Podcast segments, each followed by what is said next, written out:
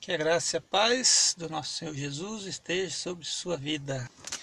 Leitura em Deuteronômio capítulo 21.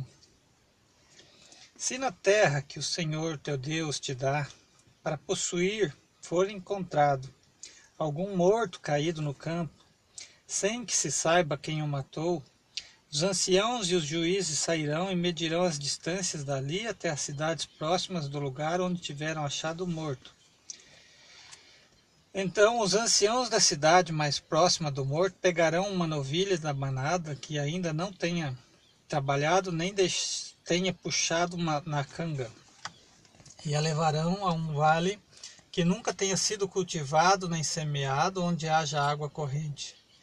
E ali quebrarão o pescoço da novilha.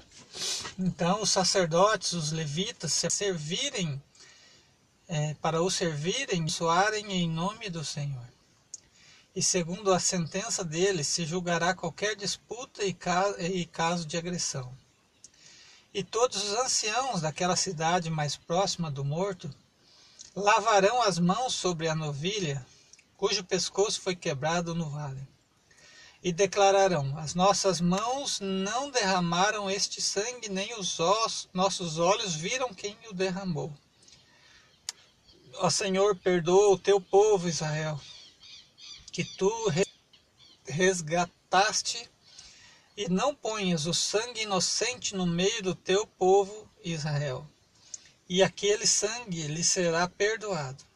Assim tirarás do meio de ti a culpa do sangue inocente, quando fizeres o que é correto aos olhos do Senhor, teus inimigos, e o Senhor teu Deus os entregar na.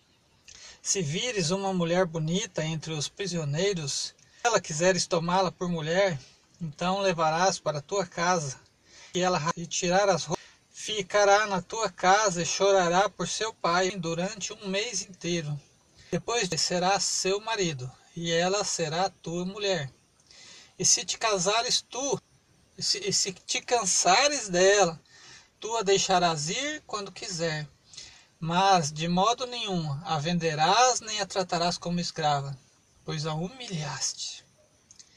Se um homem tiver duas mulheres, uma a quem ama e outra a quem despreza, e ambas lhe tiverem dados filhos, e o primogênito for da desprezada, quando ele repartir sua herança entre seus filhos, não poderá dar a primogenitura ao filho da amada, dando-lhe preferência, em vez do filho da desprezada que é o primogênito. Ele reconhecerá o filho da desprezada como primogênito, dando-lhe o dobro de sua parte da herança, pois esse filho é as primícias da sua força. O direito de primogenitura lhe pertence.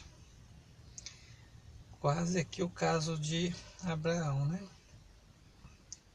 Com a escrava e Sara. Se alguém tiver um filho teimoso e rebelde, que não obedece às ordens do pai nem da mãe, e que, ainda que castiguem, não lhes dá os ouvidos, seu pai e sua mãe o pegarão, o levarão aos anciãos da sua cidade, à entrada do lugar onde moram, e a eles este nosso filho é teimoso e rebelde, não obedece às nossas ordens, é um libertino. E então todos os homens da sua cidade o apedrejarão até a morte. Assim exterminarás o mal do meio de. Ao ficar sabendo disso, todo Israel teme. Já pensou nisso? Simples teimosia, né? Só que aqui não, é uma rebeldia. É um filho libertino e bêbado, né? Isso aqui contamina uma prostituição, né? Contamina toda a sociedade, né? E começa com a teimosia da criança lá embaixo. Né? Se cometido um pecado digno de morte, e for morto e o tiveres pendurado num madeiro, seu cadáver não passará toda a noite no madeiro, mas certamente o enterrará no mesmo dia pois aquele que é pendurado foi amaldiçoado por Deus. Assim não contaminarás tua terra, que o Senhor teu Deus te dá como herança.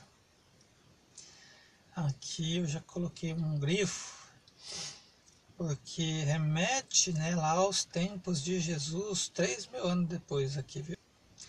É, porém, aqui não está falando da cruz, né? mas a cruz é um madeiro. Aqui não está falando de crucificação. Né? Os judeus ficavam. A cruz foi uma evolução né? na frente, não desse fato aqui, mas isso aqui também, o madeiro também foi praticado aqui. Então essa foi a leitura do livro de Hebreus, capítulo 21. Deus te abençoe com esta leitura, em nome de Jesus.